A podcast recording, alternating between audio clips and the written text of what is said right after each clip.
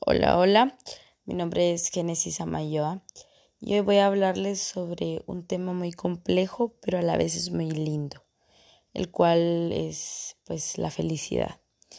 Voy a estar dando, según la definición de lo que hemos visto en el curso y también en base a la película que vi, que es En Busca de la Felicidad, y mi opinión, o sea, mi punto de vista sobre lo que para mí es felicidad. Quiero comenzar con, con la definición eh, de felicidad. Es un estado de ánimo de una persona que se siente plenamente satisfecha. Estuvimos viendo muchos temas en el curso de antropología, pero uno que recuerdo muy claramente y es el de la libertad. Eh, como seres humanos tenemos la ventaja de ser seres racionales, ¿verdad? O sea, tenemos la capacidad de, de pensar por sí solos y en esto entra el dominio propio, ¿verdad? La cuestión de poder nosotros decidir eh, de manera individual y el decidir ser eh, felices, el, el decidir tener felicidad es algo individual, ¿verdad? Es algo muy propio de cada persona y por eso quería hacer mención de ello. También si nos vamos a lo aprendido en la película, realmente el mensaje que me dejó esta película es grande.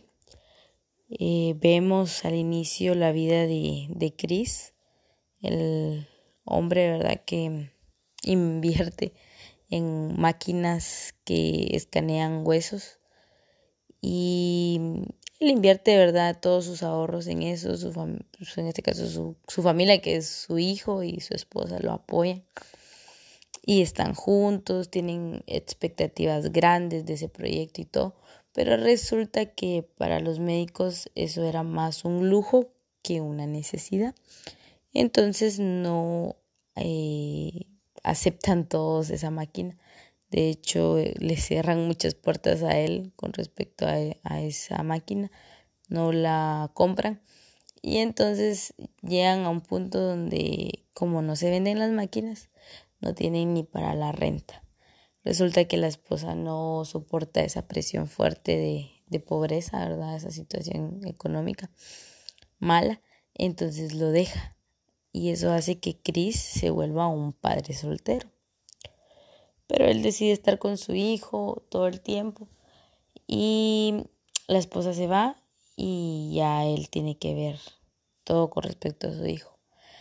Pero como ya no tenía ni cómo pagar la renta, entonces lo sacan y tuvo que ir muchas cosas que aparentemente son horribles y eso desaniman a cualquiera, como el hecho de tener que dormir en estaciones de de tren o, de, o en buses, terminales de buses, em, hasta en un lugar donde eh, dan ayudas a necesitados. Termino yendo y termina asistiendo a ese lugar. Y en fin, que pasa por muchas cosas bien difíciles que cualquier persona diría, wow, este hombre porque no se rindió, tiró la toalla y ya. Sino al contrario, él fue perseverante eh, logra saber de un trabajo que es ser corredor de bolsas.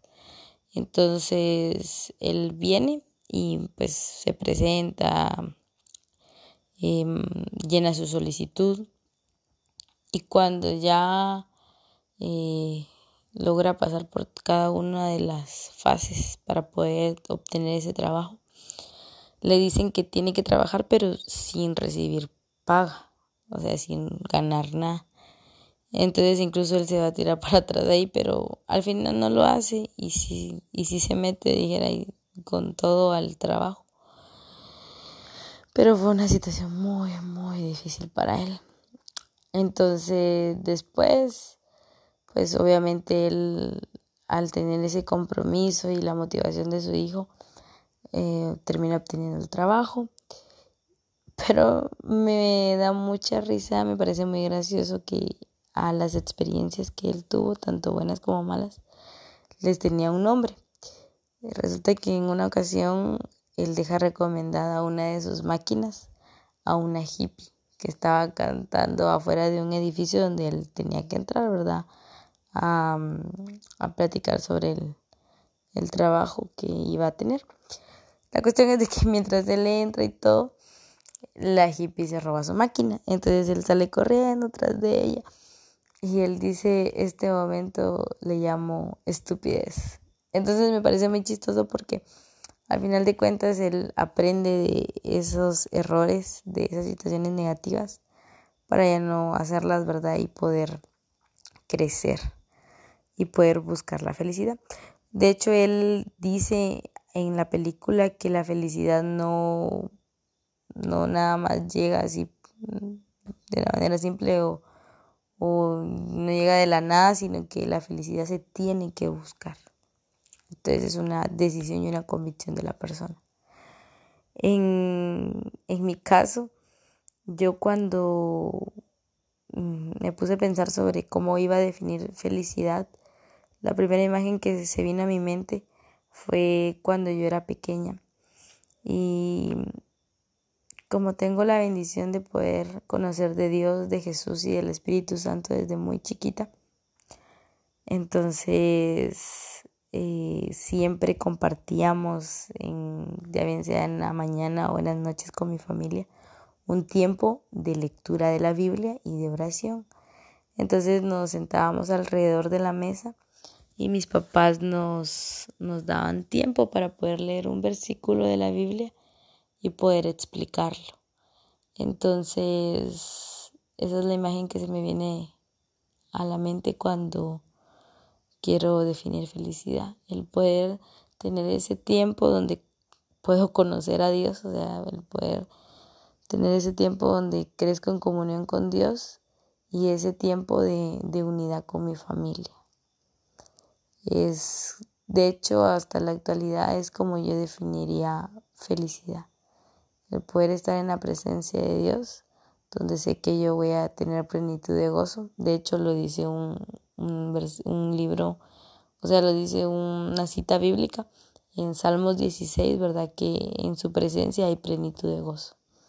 Y el gozo es pues tener esa felicidad, esa convicción.